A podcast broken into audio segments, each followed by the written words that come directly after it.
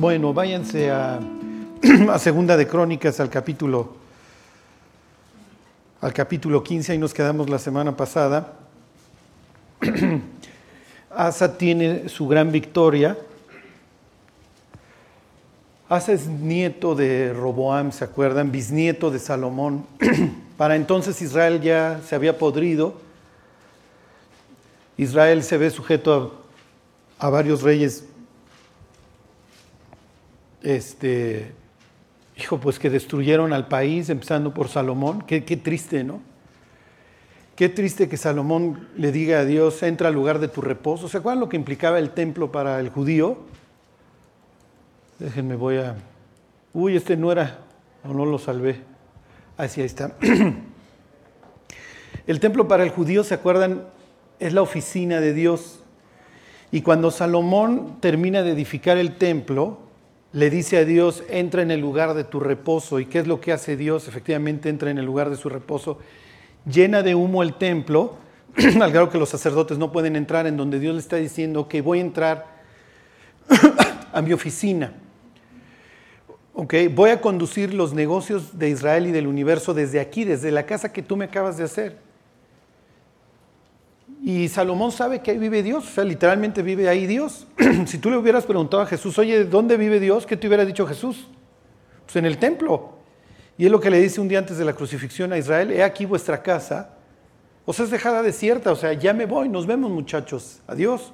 Ya no voy a conducir mis, mis negocios universales desde aquí. Y es increíble que cruzando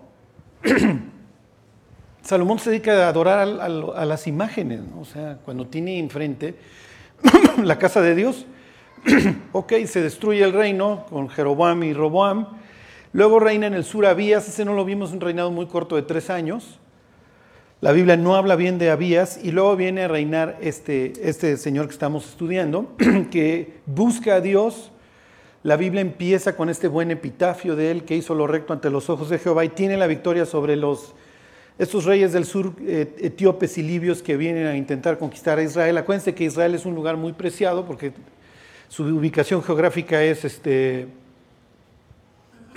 pues hasta la fecha, ¿no?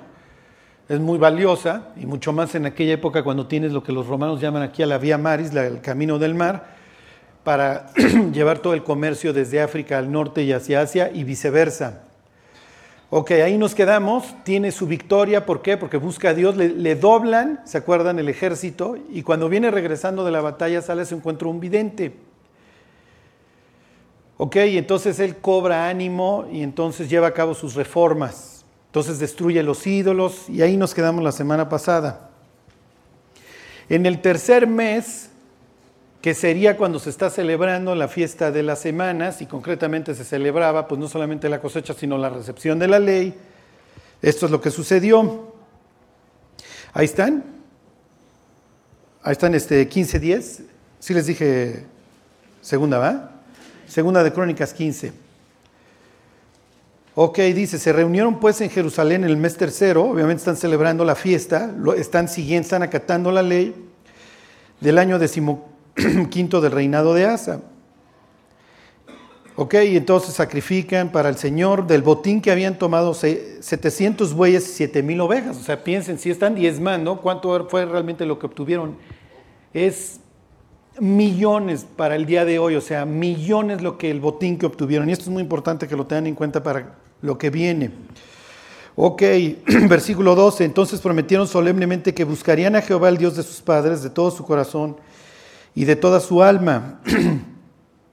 y tocaron las trompetas, hicieron un convenio que, que, bueno, que se iban a sujetar al, al pacto con Dios y entonces la ley establecía ciertos delitos como la blasfemia y la falsa profecía a muerte. Por eso es que no se me vayan a asustar. Fíjense, 15.13 dice, y cualquiera que no buscase a Jehová, el Dios de sus padres, perdón, el Dios de Israel, muriese, grande o pequeño, hombre o mujer, Porque la ley contempla varios delitos, este, la violación, el secuestro, el homicidio con pena de muerte. Y juraron a Jehová con voz de júbilo y al son de trompetas. ¿Se acuerdan? Las trompetas eran una orden que tenían para los días de fiesta. Y vuelven, a, bueno, arreglan el altar, que implica que el altar no lo están usando. Y el altar es el, el símbolo de la, de la vida devocional del pueblo de Israel. ¿Ok? Y entonces aquí yo les jalé las orejas y les dije cómo está su altar, lo tienen que reparar o no. ¿Ok? Y no me refiero al altar de la calaverita que ahora espero no hayan puesto, ¿ok? Sino al altar, su vida devocional. Entonces yo espero que durante la semana, yo sé que algunos sí, porque empiezan a caer las preguntas. Ajá. Entonces empiezan a caer las preguntas porque la gente empezó a leer. Y el que como el que nada sabe, pues nada teme y pues no que pregunto. Pero bueno, empiezan a llover las preguntas, quiere decir que están leyendo. Espero que no sea como enero tehuacanero, ¿eh? o sea, espero que no sea como la bici que en febrero ya se volvió ropero, ¿ok? Sino que realmente hagan un compromiso de meditar en el Señor día y noche, ¿ok? bueno, y entonces eh, hay gran alegría, 15-15, lo que para nosotros sería un avivamiento, esto es lo que para ellos implica. 15:15, todos los de Judá se alegraron de este juramento porque de todo su corazón lo juraban y de toda su voluntad lo buscaban y fue hallado de ellos y Jehová les dio paz por todas partes. y aquí va a suceder algo que sucede en la actualidad. Asa pudiera hablar de esto. Dios vino a traer paz al mundo. No, vino a traer espada, vino a dividir las familias. ¿Ok? De ahora en adelante dice la nuera va a estar contra su suegra. Bueno, esto es normal, ¿no? Pero bueno, este y el padre contra el hijo y todo lo que ustedes quieran. Y así le fue a don, a dice el 16, 15, 16. Y aún Maca, madre del rey Asa, él mismo la depuso de su dignidad, o sea, ya no va a ser la mamá del rey en ese sentido, porque había hecho una imagen de acera, y Asa destruyó la imagen y la desmenuzó y la quemó junto al torrente de Cedrón. ¿Ok? Esto es común, es lo mismo que hace eh, Moisés con el, con el becerro de Aarón, ¿se acuerdan? Y esto lo vamos a ver de qué se trata. Esto es profundísimo, ¿eh? pero se los voy a enseñar ahora que veamos por qué hizo esto, por qué quemaban y lo echaban al río. pero piensen en diversos ejemplos acerca de esto, porque cuando lleguemos a por qué lo hacían, les van a caer muchísimos veintes. Pero bueno, a ver si llegamos hoy. Versículo 17. Con todo esto, ok, piensen, está el avivamiento, etcétera. Y los cristianos podemos salir de aquí aceleradísimos, ¿no? no, hombre, y ahora sí cuídate mundo, y van a ver, y voy a llegar a... No, hombre, la tele va a salir volando 18 metros. Sí, pero el otro día nos sentimos mal y vamos por la... Mejor ahora sí, hasta por la cóncava voy, ¿no? Fíjense, con todo esto, los lugares altos no eran quitados de Israel. O sea, vino el avivamiento, la libraron con los, la vieron cerca con los etíopes, ya se hace el convenio, vamos a buscar a Dios y el que incurre en los delitos bueno, de muerte que tienen la pena capital, pues se las aplicamos. Pero la gente sigue yendo a sus cerros a seguir adorando, vayan ustedes a saber a quién, o traen un sincretismo ahí espantoso. Pero Dios le había dicho a Israel, cuando yo te voy a designar un solo lugar, tú no puedes andar ofreciendo sacrificios en cualquier lugar.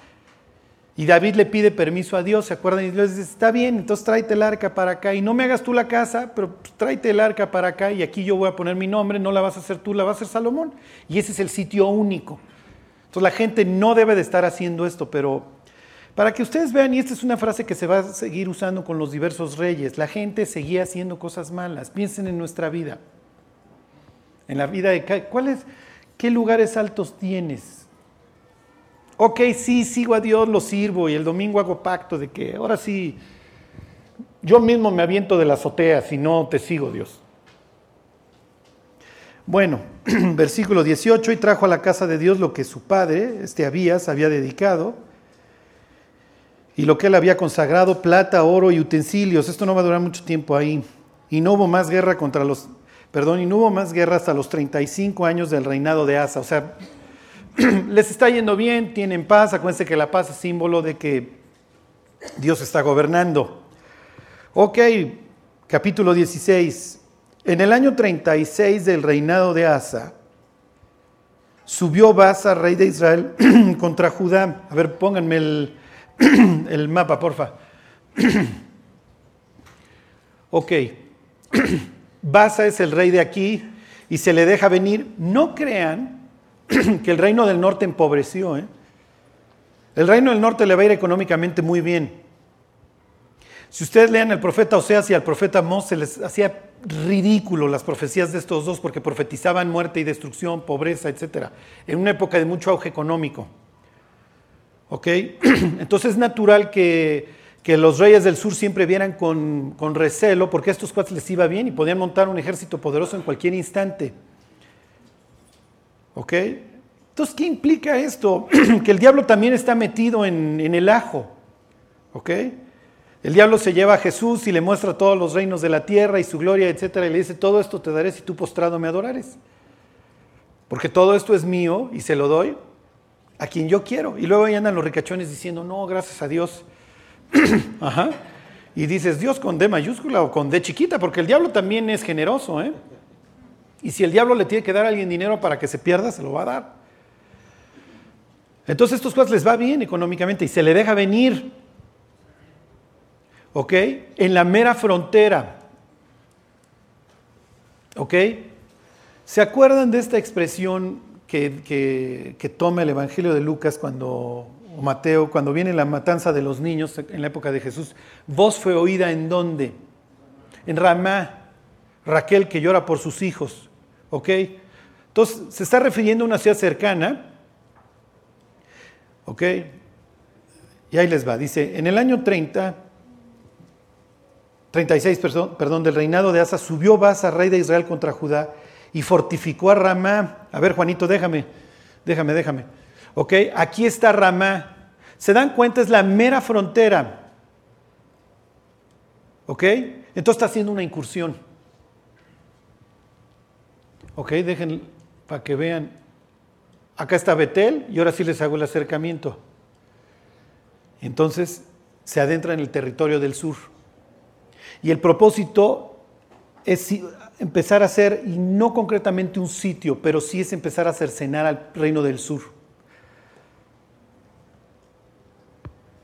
¿Ok? Se los termino de leer. A ver, 16 a la mitad dice, y fortificó a Rama para no dejar salir ni entrar a ninguno al rey Asa, rey de Judá. O sea, no quiere nada de migración. ¿Ok? Con todo lo que ello implica. Ya, si tú eras de los fieles que venías, ya no puedes ir. Vamos, era medio Trump este Baza, para que me entiendan. Hace, hace su muro y el otro es natural, se asusta. ¿Ok? Denle vuelta para atrás al capítulo 14, al versículo 9. Esto lo leímos la semana pasada. Y salió contra ellos Sera etíope con un ejército de un millón de hombres y trescientos carros. Y vino hasta Maresa y entonces, ¿qué sucedió? Salió Asa contra él y ordenaron batalla en el valle de Cefata junto a Maresa y clamó Asa a Jehová Dios y dijo, oh Jehová, para ti no hay diferencia alguna en dar ayuda al poderoso o al que no tiene fuerzas. Ayúdanos, oh Jehová, Dios nuestro, porque en ti nos apoyamos y en tu nombre venimos contra este ejército. Oh Jehová, tú eres nuestro Dios, no prevalezca contra ti el hombre. Es lo que hizo esa vez. Ok, ya se me dejó venir un millón, no importa. Yo cierro los ojos, confío en Dios y salgo y le pido Dios, ayúdame. Porque no se trata de fuerza, se trata del lado de quién estás. ¿Ok? Bueno, misma situación, se le deja venir un ejército extranjero, lo tiene igual que la otra vez súper cerca, y entonces le dice, versículo 2, entonces sacó Asa, ahí están, 16.2, entonces sacó Asa la plata y el oro de los tesoros de la casa de Jehová y de la casa real, y envió a Ben Hadad, rey de Siria, que estaba en Damasco, diciendo, hay alianza entre tú y yo. ¿Se dan cuenta del contraste? La vida de Asa es una vida de contrastes espantosos. Se parece en ese sentido a su bisabuelo, que es el tipo más sabio sobre la tierra, que tiene un miedo, vamos a decir, sano, un temor a, a no hacer la voluntad de Dios. Y cuando digo miedo sano, miedo a Dios, ¿ok? Va a Gabaón, aquí no, no está la foto, digo, no está en, el mapa, pero bueno, Gabaón andaba por acá a buscar a Dios, ahí estaba el tabernáculo que luego él trasladaría para convertirlo en el templo, y busca a Dios y en la noche se le aparece Dios, pídeme lo que quieras, y le dice, me pusieron sobre Israel, es el pueblo más importante del planeta, por favor, guíame. Ese es el gran Salomón, y entonces, ok, está bien Salomón, te voy a hacer el hombre más sabio y, por cuanto no me pediste ni, riquezas ni poderío sobre tus enemigos, te voy a dar ambas cosas que no me pediste, porque me pediste bien Y luego va y destruye su vida. Y dice Salomón, ¿cómo es posible? Piensen, ¿por cuánto estamos dispuestos a vender nuestra vida como creyentes? Eh? Y muchas veces somos como Esaú, que por un plato de frijoles lo vendemos todo, por una idiotez, para llegar posteriormente a la eternidad, darnos de topes en el tribunal de Cristo y decir, si pudiera yo volver a vivir, viviría distinto, hubiera vivido con mucho más arrojo, con mucho más confianza en Dios. Y además no hubiera cambiado mis espejitos, perdón, no hubiera cambiado el oro por mis espejitos. ¿Ok? Y es lo que pasa en la vida de Asa. No importa muchachos, vamos a luchar y aunque venga un millón, ustedes confíen. ¿Ok? Y quién sabe qué carisma o qué le vieron a este tipo que la gente le hizo caso y no salió corriendo. Y ahora que viene el rey del norte, en vez de salir a plantear la batalla y orar, va y saquea el templo. Ok, por eso les decía hace rato que iba a durar poquito todo esto que está consagrando. O sea, después de la victoria va y lo llena de oro y de plata, todo el botín, y ahora, a la primera de cambios, cuando la ve difícil, va y saca el cajero y le da al poli. O lo que ustedes quieran. Se fue a la a la imprenta y se hizo su título de Harvard. y así ejerce como médico el matasanos. Todas estas cosas que nosotros hacemos en nuestras fuerzas, creyendo que le podemos ayudar a Dios. Es la vida de Jacob. Y entonces va y saquea el templo y busca un incrédulo, va y busca al sirio. Sí, pero ¿cuál es el problema de ir y darle la nana al sirio? Fíjense, le dice 16.3, hay alianza entre tú y yo como la hubo entre tu padre y mi padre. Está hablando de Abías. Pero eso no estuvo bien, Asa. He aquí yo te he enviado plata y oro para que vengas y deshagas la alianza que tienes con Basa, rey de Israel, a fin de que se retire de mí. Entonces tú estás aliado con el del norte, pero mira, ahí te va una lana lo suficientemente atractiva para que pues, hagas córtalas con ese y vengas ahora conmigo. Es lo que había hecho Abías su padre. Ahora yo no sé si Abías el convenio que había hecho era en incredulidad, pero este definitivamente ya no confía en Dios y entonces va y le da una lana. La palabra que usa la Biblia aquí no serían asirios, serían los arameos, ¿ok? Todavía no era la potencia. Los sirios se iban a convertir en una potencia años más tarde. Pero finalmente, ¿quiénes fondearon a esa futura potencia? ¿Se dan cuenta cuando no confiamos en Dios qué es lo que sucede? Lo único que haces es patear el problema. ¿Sí les recuerda sus días de secundaria y prepa? Primera vuelta, segunda vuelta y extraordinario. Lo mismo sucede con Dios. Y Dios te dice, te mando extraordinario las veces que sea necesario, hasta que apruebes. Te viene un problema, no confías en Dios, fracasas, confías en el hombre, lo que está haciendo Asa, y después, no, pues ya la libré, porque la va a librar, efectivamente. Cuando el otro ve llegar los cargamentos de oro, corta su relación con el norte, se le deja ir al reinado del norte, le va a quitar este, las ciudades de, acá, va a conquistar toda la, zona del mar de Galilea, el, sirio, el arameo este, que luego la va a recuperar Israel, ¿eh? ya lo veremos, esto lo profetizó Jonás. Pero lo que va a suceder es que va a conquistar acá, deja en paz, obviamente el rey Basa tiene que ir a plantear la guerra allá arriba, y este va y toma todos los baluartes, los andamios que estaba construyendo. El otro para el sitio. ¿Qué es a lo que más miedo le tienes? Porque esto es, y, ahorita no estaba sucediendo, ¿eh? pero ya lo veremos con el rey Ezequías. A ver, váyanse al libro de Jeremías al capítulo 41.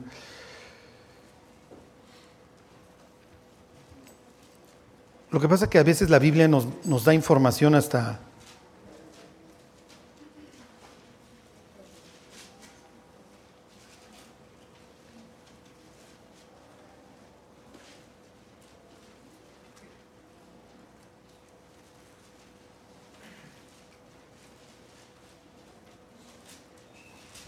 Esto no, no, digo, no, no es importante este, que entiendan el contexto. ¿Qué les dije? 41.9. ¿Por qué tiene tanto miedo Asa? piensen, ¿qué es lo que hoy más miedo le tienes? Y además vivimos en una sociedad de miedo, ¿eh? O sea, yo no sé si les llegan las noticias de eso que vibra. Levantan a cinco en tal lugar, acribillan a tantos en tal lugar, taquero golpea a la chava en tal lugar.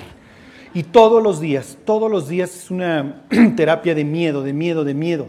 Es natural. Oye, esto es a propósito, sí, esto es a propósito. Porque el día que el gobierno te diga, cédeme todas tus libertades, dame todo, pero yo te voy a proteger, ¿qué es lo que van a hacer las personas? Aquí está. Sí, todo esto tiene el camino para ir a Apocalipsis capítulo 13 y la gente diga, no, no, no, mira, sí ponme el chip porque yo quiero que me localicen, sobre todo si vivo en Naucalpan, en los más verdes, ajá, porque cualquier día me extravío. Ajá.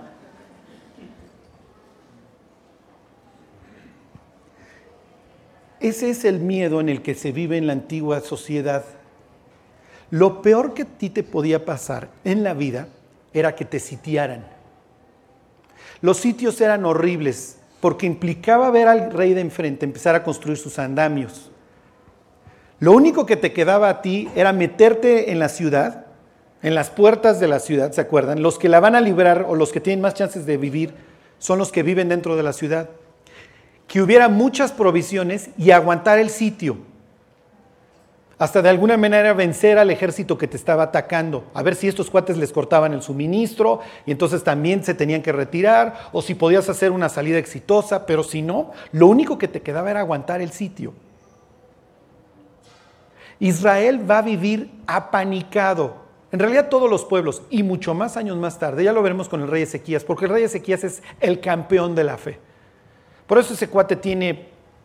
Y los historiadores, yo he leído así, canté historiadores incrédulos que dicen, lo que dice la Biblia es pura mentira.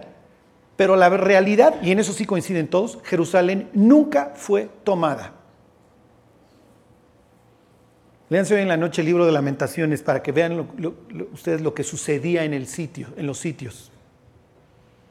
Durante los sitios las personas se comían a los cadáveres, obviamente porque no tienes alimento. Si se acuerdan, en uno de los sitios que sufre Israel se vende carísima la popó de, paloma, porque eso es lo que se comían. Y va pasando el rey de Israel y tiene que dirimir una controversia tipo la, la, de las prostitutas que están frente a Salomón, pero en este caso no es de que ella aplastó a mi hijo. Ayer nos comimos a su hijo y quedamos que hoy nos comíamos al de ella y no lo quiere sacar para comérnoslo. Lo peor que te podía pasar era ser sitiado. Y la Biblia aquí sí dice que ya se están construyendo en Ramá los andamios, que no te quiero dejar ni entrar ni salir. Estaba preparando Basa efectivamente un sitio. Se llevó a cabo, no, nunca se llevó a cabo, pero Asa, perdón, sí, pero el rey Asa lo entiende. Fíjense, dice ahí Jeremías 41.9. y la cisterna en que echó Ismael, todos los cuerpos, es otra historia, eso luego ya llegaremos con don Jeremías que mató a Gedalías, y aquí está lo importante, era la misma que había hecho el rey Asa a causa de Basa, rey de Israel. Y esto te, da un, te, te, enseña muchísimo de lo que Asa está pensando cuando se le deja venir Basa. Él está pensando en un sitio largo y entonces me pongo a hacer cisternas para tener agua para muchos días y aguantar el sitio. Entonces nosotros podemos ver con muy malos ojos a Asa y decir, Asa, ¿por qué fuiste a confiar en el hombre? ¿Por qué fuiste con Ben Hadad? Y además esto te va a salir contraproducente porque el día de mañana los del oriente te van a venir a conquistar y tú mismo fuiste el que le dio. Y él diría, sí, pero ¿sabes lo que es un sitio? Sí se entiende. Sí, pero ¿sabes lo que es un sitio? ¿Sabes lo que es tener que estar construyendo cisternas porque no sabes cuánto tiempo vas a tener que aguantar antes de tomarte, dijeran los sirios, ahora sí, tus propios orines? En donde te estás muriendo de sed. Estoy esperando lo peor. Es a lo que más miedo le tienes en esa época. La prueba para Asa es una prueba durísima porque Dios lo está enfrentando a sus peores temores y le está diciendo, tienes confianza. Porque la vez pasada igual y confiaste, te aventaste como el borras. Y desgraciadamente esto nos pasa a los cristianos. Tenemos una salida de caballo brioso, no te importa a quién le testificas, a todo mundo agarras a bibliazos a todo mundo no lo bajas de idólatra putrefacto. Y pasan los años y nos volvemos...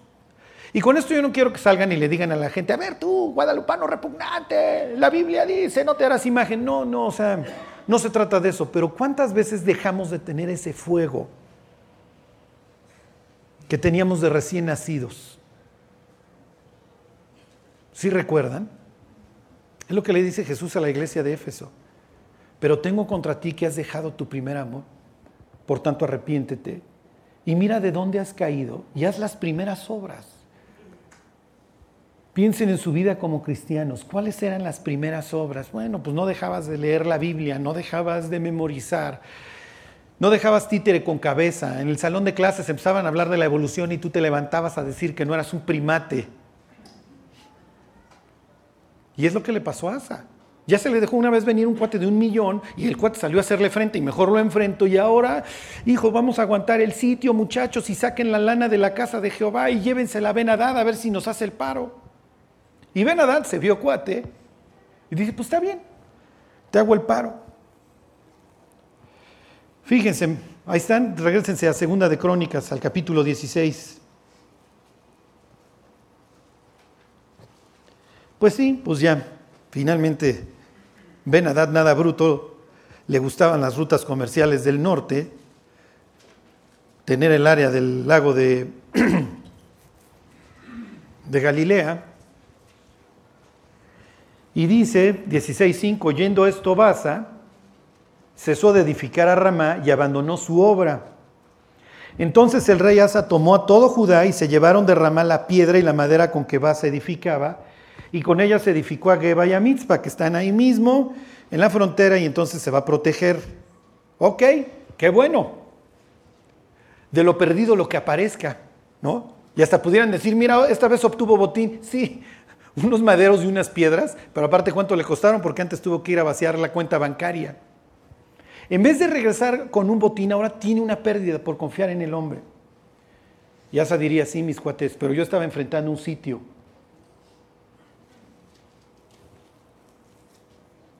Piensen la siguiente vez que vengan esos exámenes, que vengan esas pruebas, en donde tú sabes que tienes que tomar una decisión a favor de Dios y la estás postergue y postergue y postergue. Piensen en todas esas personas que andan con la incrédula. Ay, pero es que mi incredulita es súper linda y es lo máximo y etcétera. Y Dios dice, no os juntéis en yugo desigual con los incrédulos. Y cada vez que va ahora sí armado a decirle, córtalas, córtalas, ay Dios, pero es que es bien linda. Si vieras los panqués y los cupcakes que me hace, Dios dice, ¿qué importa? Vas a destruir tu vida por eso, vas a ir a confiar en una persona, crees que una persona, y al rato vas a estar vaciando toda la casa de Jehová y todos tus talentos y todo un proyecto y toda una vida se la vas a ir a entregar a los incrédulos. Como dice Salomón, no sea que tus trabajos y tus esfuerzos estén en casa del extraño. Y gimas al final cuando se consuma tu carne y tu cuerpo, cuando ya pasó la gloria, cuando ya pasó la juventud, y digas, ¿cómo aborrecí el consejo? Y mi corazón menospreció la reprensión. ok. Bueno, pues finalmente es lo que hace, ya va a regresar. Pues si ustedes quieren medio triunfante a Jerusalén. Regrésense tantito a la historia anterior, al capítulo 14, perdón, al capítulo 15.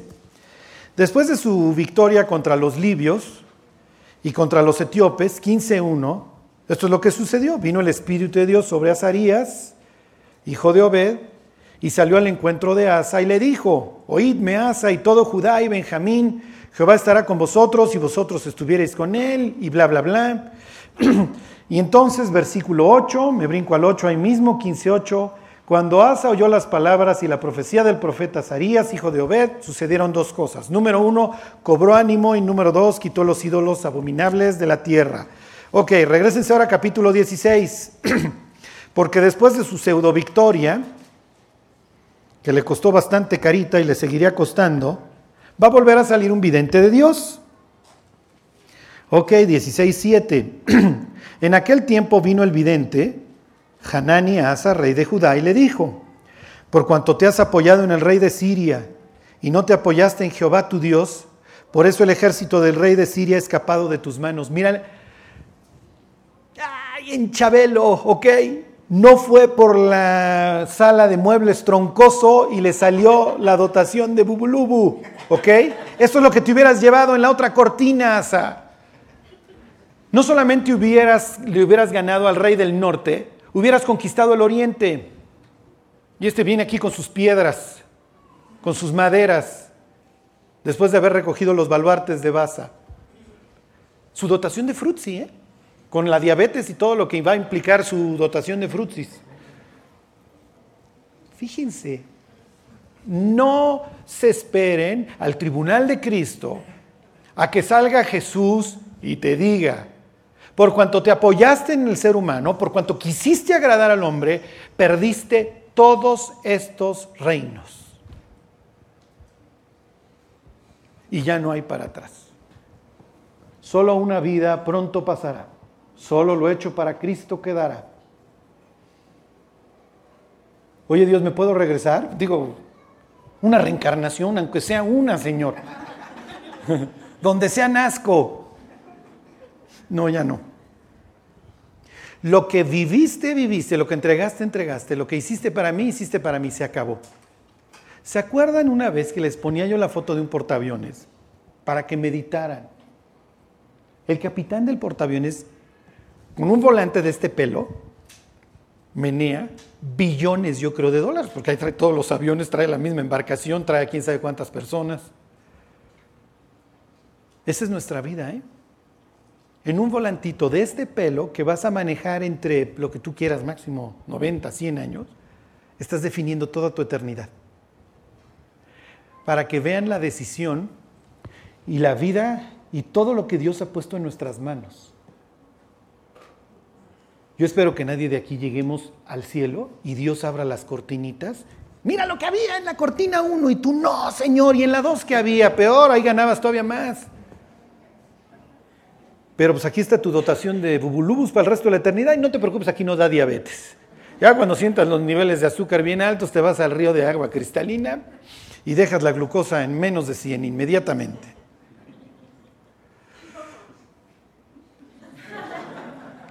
¿Mm?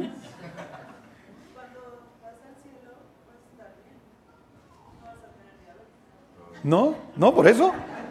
Ya nos vamos a poder atascar de Nutella para siempre, te digo. Menos mal, ¿no? Menos mal. ¿Pero ustedes creen que no vamos a ir a chillar al tribunal de Cristo?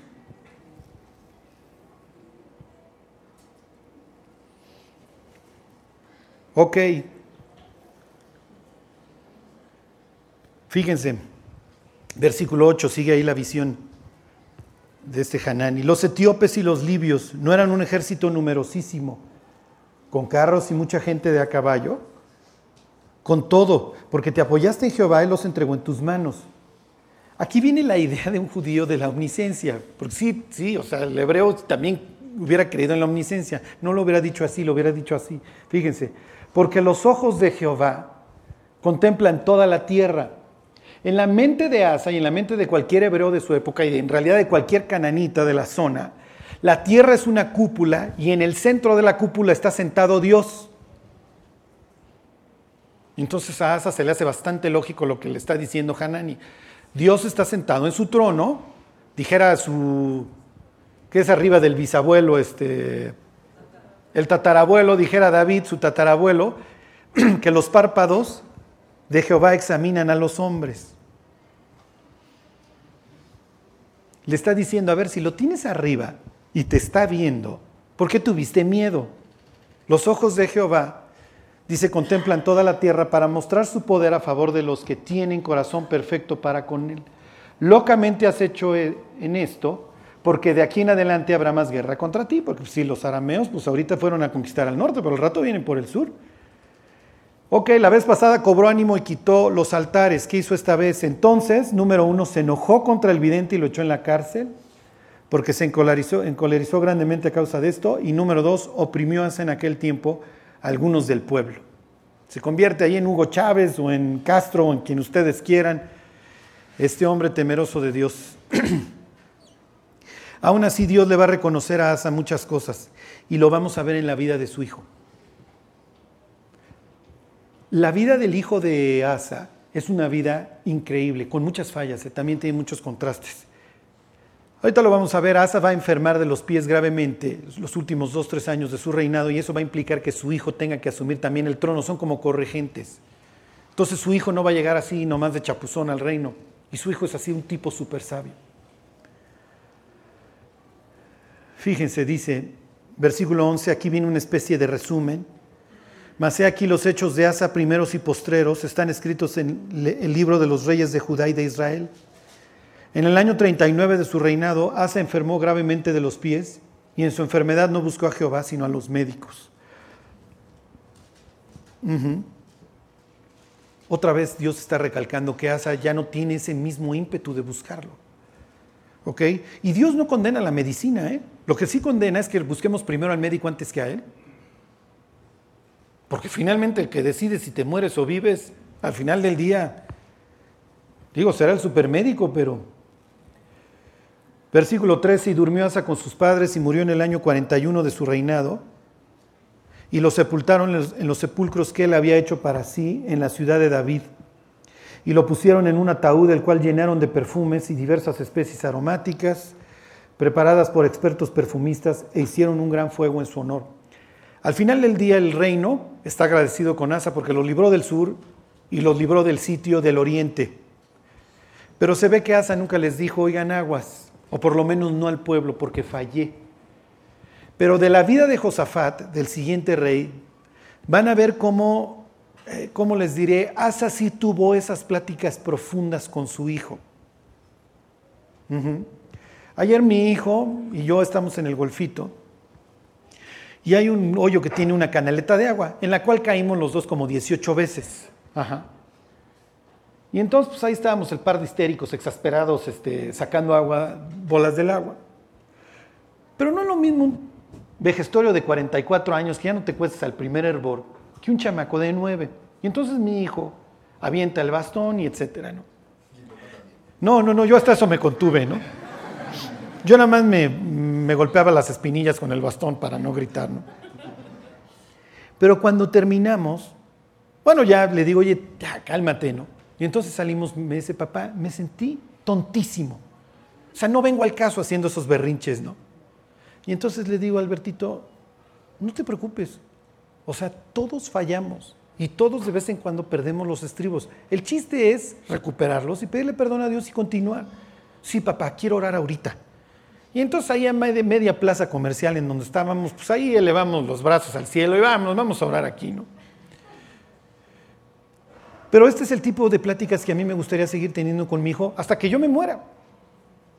Porque se ve que las tuvieron Josafat y Asa. Y Asa sí se ve que le dijo, mira la verdad, yo fallé. Y tú me conoces y se berrinche. Y a Hanani lo entanqué. Pero Josafat va a aprender. Y eso es lo que vamos a ver.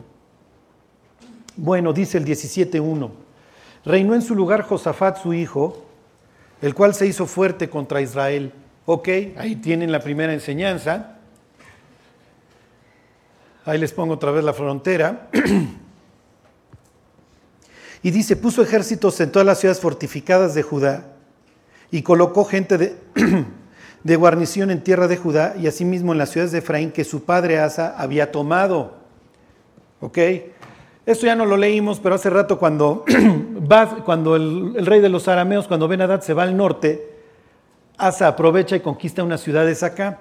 Y entonces cuando Josafat asume el trono, okay, Josafat se dedica a fortificar todo eso porque su papá le dijo, aguas con el reinado del norte.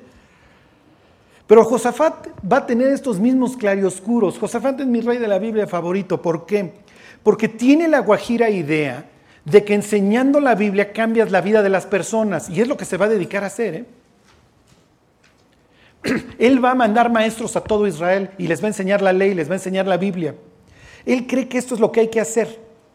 O sea, si tú me preguntaras, oye Charlie, ¿tú qué harías para que cambiara México? Ponte a enseñar la Biblia en todos lados. Ponte a enseñar la Biblia en todos lados. ¿Por qué? Porque la ley de Jehová es perfecta, que qué? Que convierte el alma. La Biblia tiene un poder transformador en la vida de las personas. Por eso quienes se exponen a la lectura de la Biblia, sus vidas indefectiblemente cambian. Por eso el diablo no quiere que tú pases tiempo con la Biblia y te va a dar esta tonta idea de que no tienes tiempo, o de que eres flojo, de que no sabes leer, o de que no lo vas a entender, no es cierto. Cuando Pablo va a Tesalónica, que son las personas más iletradas de la Biblia, digo, no tienen la más remota idea. Tesalónica es un sitio griego. Les dice, le doy gracias a Dios de que cuando recibieron nuestra palabra no la recibieron como palabra de hombre, sino como lo que en verdad es la palabra de Dios, la cual que la cual tiene poder, la cual actúa poderosamente en vosotros.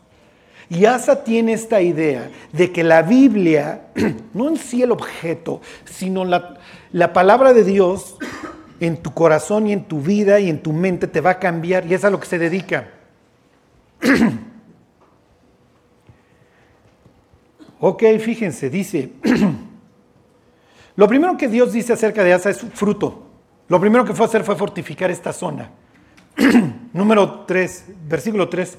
Y Jehová estuvo con Josafat porque anduvo en los primeros caminos de David su padre y no buscó a los Baales. ¿Qué sería un Baal hoy? Bueno, una salida fácil.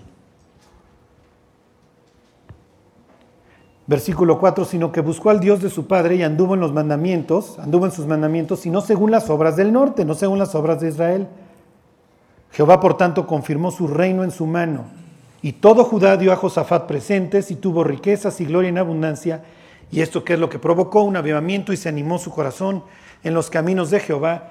Y al igual que su padre, se dedica a hacer una limpia y quitó los lugares altos y las imágenes de acera de en medio de Judá. ¿Qué, hacen? O sea, ¿qué hace la guadalupana en, en Judá? O sea, en serio. ¿Qué cosas hay que tirar en la casa? Bueno, ahí deberíamos de empezar. ¿Cuáles son las imágenes de acera y de Baal que habitan en tu Judá?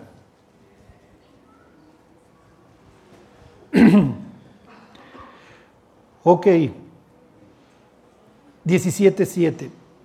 Al tercer año de su reinado, envió sus príncipes, y aquí vienen ya todos los nombres, ¿no? es increíble, pero la cúpula o la élite de Judá ha confiado en el Dios de Josafat. Y, son, y es la élite la que se va a dedicar a enseñar la Biblia. Esto sucedió en Israel en algún tiempo, o sea, imagínense. A ese grado está el avivamiento que está provocando este hombre.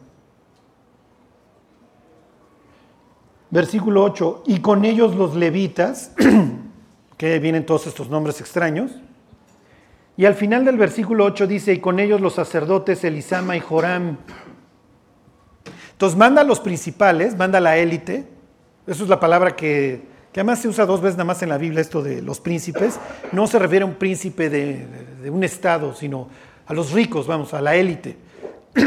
manda sacerdotes y manda levitas. Regrésense tantito a la historia de Asa, al capítulo 15, para que ustedes vean la comunicación que había entre el papá y el hijo. Y aquí los vuelvo así a, terapear con el tema padre-hijo, padre-hijo. Fíjense, le había dicho este Azarías a Asa cuando viene de la victoria, muchos días, 15.3, muchos días ha estado Israel sin verdadero Dios, sin sacerdote que enseñara y sin ley. Y esa es una de las causas de la ruina. Y entonces Asa lo entiende. ¿Qué es lo que va a hacer el hijo de Asa? Bueno, pues entonces yo mando al sacerdote para que enseñe la ley, ¿lo entienden? Y entonces ya todos vamos a tener este, el, estado de, bueno, en este caso no sería Israel, sino el reino del sur o Judá, un Judá fuerte, porque con eso Dios nos va a afirmar. Y efectivamente, versículo 9, fíjense, esto es precioso, o sea, lo que está sucediendo. Y enseñaron en Judá, teniendo consigo el libro de la ley de Jehová, y recurrieron, y recurrieron, ¿eh? y recorrieron todas las ciudades de Judá enseñando al pueblo. La perrier, diríamos nosotros hoy en día, no les importa. Mira, si te tienes que ir a meter al pueblo al que tú quieras, a Chinches Bravas o al municipio que tú quieras, métete. Métete a enseñar la Biblia, porque con esto vas a ser un nuevo México. Hay un muchacho que se ha rifado durante años enseñando en el reclusorio. Y este señor un día se puso a orar por México. Entonces oraba y oraba y oraba y oraba por los gobernantes. Y entonces un día me, dice, ¿sabes qué? Yo no entiendo los caminos de Dios, porque yo estoy orando por la cúpula. Y cuando veo la, cantidad de gentes que se convierten en el reclusorio, te das cuenta que Dios invirtió, si quieres, la pirámide y empezó de abajo hacia arriba. Si quisiéramos nosotros cambiar a nuestro país, la única forma es esta, ¿eh? ponerte a enseñar, enseñar, enseñar. Sí, pero ¿cómo voy a enseñar si yo mismo no aprecio la Biblia? Si yo mismo no la leo. Si yo mismo no paso tiempo con Dios. Moisés tenía tal comunión, ¿se acuerdan? El cuerpo nuevo que vamos a traer va a brillar.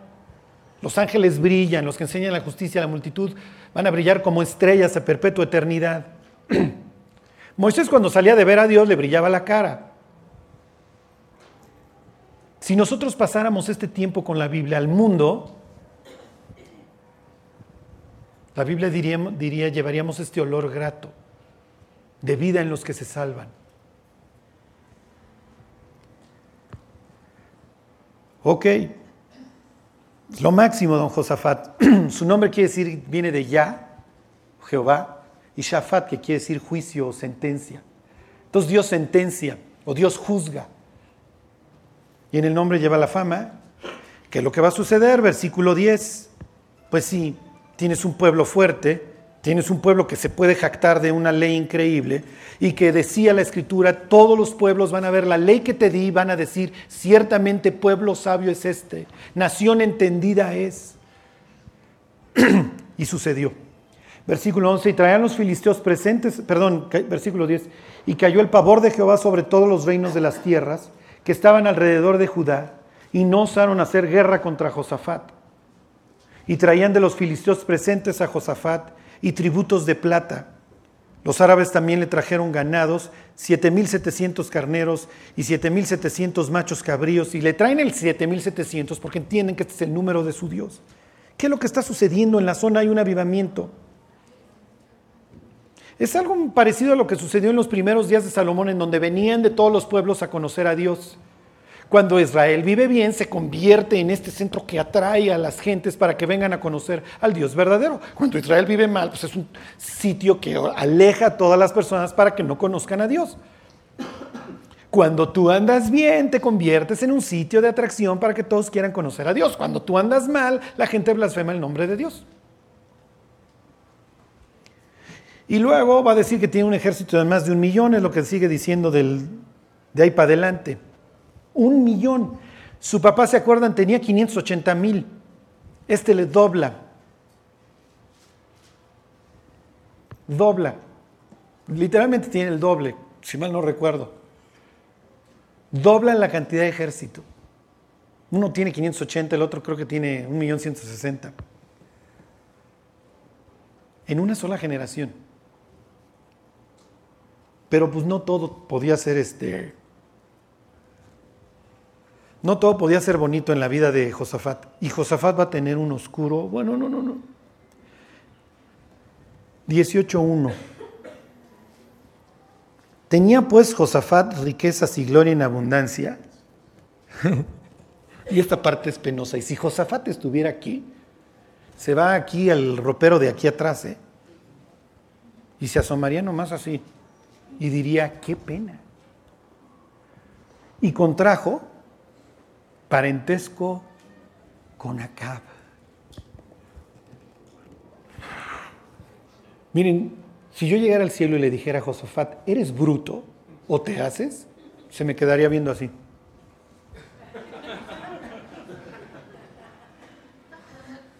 Neta, Josafat, ¿con quién te llevas? La Biblia dice, cuando llega al, trono super acá, que nunca nadie había hecho tanto daño en el reino del norte y traes al hit parade. No, no, no, tú pones ahí a Padres, al que tú quieras, a Duarte. No, no, no, eran unos ángeles. No, estos tipos eran el nuevo PRI. Son, es lo que quieres que te gobierne en lugar de todos los del, del norte. Y cuando llega acá al norte, dice, este fue peor que todos. No hay peor hombre sobre la faz de la tierra que Acab. No hay peor mujer sobre la faz de la tierra que la esposa de este tipo. ¿Se acuerdan de los fenicios? Los fenicios están aquí al norte. Tienen sus ciudades Tiro, Sidón, Biblos. Son los colonizadores por excelencia. Son los navegantes y son los adoradores de Baal por excelencia y del sacrificio humano y les encanta toda la putrefacción. Sí, ¿qué implica? Si yo soy el rey, déjenme regreso al mapa, a ver, regrésame mi Juanito. Si yo soy el rey de todo esto y aquí hay unos megamercaderes, superbanqueros, todo lo que tú quieras, y yo tengo las rutas para acá, ¿qué implica?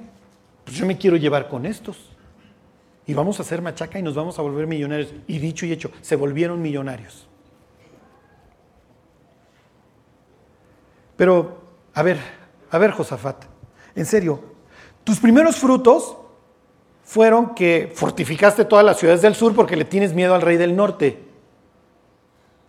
Y luego le das a tu hijo, lo das en matrimonio con la hija de Aca, que trae por suegra a Talía, perdón, a Jezabel. Miren, todos ustedes se pueden quejar de su suegra, ¿eh? No, no, jamás va a alcanzar a la suegra que Josafat le dio a su hijo. Pero como los dos somos de Israel, como los dos somos israelitas y somos hijos de Abraham, pues vamos a llevarnos.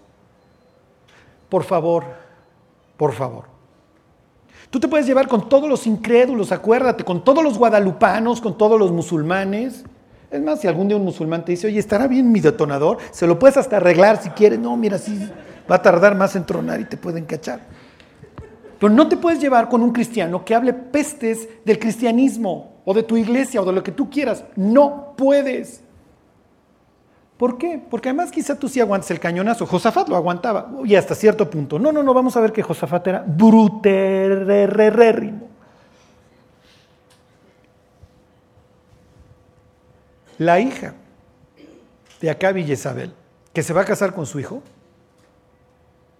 se dedica a destruir la línea mesiánica a todos los descendientes de David para que no nazca el Mesías. Es la persona que trajo a su casa. ¿eh? Esa es la persona que empezó a gobernar el sur. Atalía va a acabar gobernando. Y le esconden a uno de los hijos y entonces la línea mesiánica la libra y gracias a Dios tuvimos a Cristo y nos vamos a ir al cielo, muchachos. Pero Atalía estuvo a punto de desgraciar todo esto. Y que aquí los domingos platicáramos, cuando apenas estuvimos a punto de salvarnos, porque el bruto de Josafat, pues ni modo, casó a su hijo con la hija de Jezabel y... Pero Dios tuvo que agarrar así a don Ocosías y guardarlo.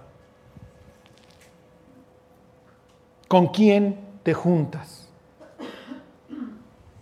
Fíjense, y ya, ya, aquí termino, dice, y después de algunos días, versículo 2, perdón, de algunos años descendió a Samaria para visitar a Acab, por lo que Acab mató muchas ovejas y bueyes para él y para la gente que con él venía, y le persuadió que fuese con él contra Ramot de Galad. O sea, cuando viene, pues es natural, Acab le hace un fiestorronón, este tipo sigue a Dios, lo respeta, lo admira, este cuate sigue a Baal y ya mataron para entonces a todos los profetas de Dios, ¿se acuerdan? Jezabel ya hizo una masacre. O por lo menos si no la ha terminado, está en, el, está en vías de exterminio todos los profetas de Dios. Y entonces cuando vi, a ver, para empezar, ¿qué haces ahí, Josafat? O sea, este tipo hace sacrificios humanos. Bueno, pues ya llegué, pues al fin somos paisanos, los dos creemos en el mismo Dios, tal vez de lejos o con distintas vertientes. Ok, ya llegó. Y le dice, oye, vamos a la guerra. Y entonces el otro traía a sus profetas. Siempre se, buscaba en, en, aquella época, en todos los pueblos, a los profetas. Para que te dijeran si te iba a ir bien o te iba a ir mal. Y si te iba a ir mal, van a entender la crucifixión la próxima semana. Ya no me voy a meter. Pues si te iba a ir mal, tomaba ciertas medidas, que ya veremos la próxima semana, que toma Don Acab. El caso es que le dice, oye, vente a la guerra conmigo. Sí voy. Sí, pero la guerra es una cuestión divina para ellos. En la guerra te tiene que acompañar Dios. Imagínate que te llevas una persona que habla pestes de tu iglesia o de lo que tú quieras. Oye, vamos a adorar juntos. Es lo mismo. Se trata de una adoración divina. La guerra para estos tipos implica que Dios te tiene que acompañar y si Dios no te acompaña no tienes su bendición. El día de mañana va a haber un valle que Josafat va a llamar bendición, porque Dios bendijo su guerra. Pero esta no va a ser una guerra que bendiga a Dios, y lo sabe Josafat. Y dices, Josafat, ¿para qué vas? Bueno, el caso es que, bueno, vamos a consultar a Dios. Y entonces este cuate trae a sus profetas. Y entonces cuando estos terminan de profetizar, le dice, le dice Josafat, oye, pero no tienes profeta de Jehová. Y entonces, sí, sí, hay uno que dejamos vivo por ahí, pero siempre me profetiza mal, que adoro a Baal y que me llevo con los idóneos. Tú dirías, bueno, pues sí, va a llegar este cuate, que ya lo veremos la próxima semana. Es un pasaje interesantísimo. ¿eh? Y le dice este Micaías, le dice, mi acá te va a cargar la bruja, la neta. Bueno, pues ya dijo el profeta de Dios, ¿no? Ya vete, Josafat, vete al sur. No, voy a la guerra. ¿A qué vas a que te maten? No, pues voy a la guerra con este cuate. ¿Se acuerdan?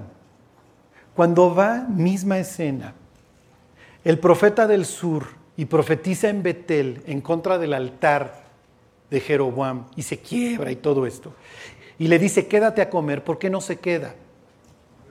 Porque valido tus creencias, valido lo que estás haciendo. Para el hebreo la mesa es comunión y es validar. Por eso Jesús le dice, ¿por qué tragas con los publicanos? Porque estás validando su estilo de vida. Y entonces ya Jesús les dice, vean mis cuantos, los enfermos tienen necesidad de médico. ¿Por qué? Porque para ellos es validar. Cuando él le dice, no me puedo quedar a comer contigo, porque, ¿por qué, Jeroboam? Porque yo estaría validando lo que tú haces y tus altares. Yo te vine a profetizar en contra de ellos, no a favor. Entonces, si me quedo, estoy contradiciendo y estoy mandando un mensaje equivocado a todos estos del norte, en donde les estoy diciendo que Jehová, mi Dios, valora lo que tú estás haciendo, cuando no. Y entonces va por otro camino y lo intercepta el otro profeta. Sí, pero cuando yo ando mal necesito adeptos. Y entonces el profeta antiguo, oye, vente a comer conmigo. Y entonces le dice, no, no puedo porque Dios, no, Dios me dijo que sí comieras conmigo. Se queda el bruto, lo toma el profeta a Dios al profeta viejo, le anuncia que te vas a morir y el cuate acaba muerto junto a un león y junto al asno, ¿se acuerdan? Y ahí está el cadáver y el león no se come el cadáver, en donde Dios está diciendo, es increíble que un león se pueda aguantar las ganas de tragarse un cadáver y tú no te aguantaste el banquetazo que te ibas a echar con el otro. Cuando le debiste haber dicho, no, pues a mí Dios me dijo que me fuera. Y si yo me siento contigo, estoy validando todo lo que tú implicas y todo lo que tú dices y todo lo que tú haces. Entonces me largo. ¿Se largó? No, no se largó y le costó la vida. Le va a costar esto a Josafat. Le va a costar la muerte de todos sus nietos. Más bien os dije que no os juntéis con rayita. Nos influimos unos a otros. Así es. Josafat es el tipazo. Y Dios se lo va a reconocer y Dios lo va a bendecir. Y la vida de Josafat está, nos faltan un chorro de enseñanzas bien profundas, ¿eh? porque se aprende muchísimo de la crucifixión a través de esta historia que viene aquí en el 18. Cuiden, cuiden sus vidas. Cuiden lo que escuchan, cuiden con quién se juntan. Porque como en aquel entonces el diablo estaba buscando usar la influencia del norte para llevarse de corbata al sur, eso no va a cambiar. Bueno, ya verán que es una historia increíble la de este tipo. Disfruten, gocen la Biblia. En el cielo yo creo ya no la vamos a leer, ¿eh? ya vamos a saber todos, dice la Biblia.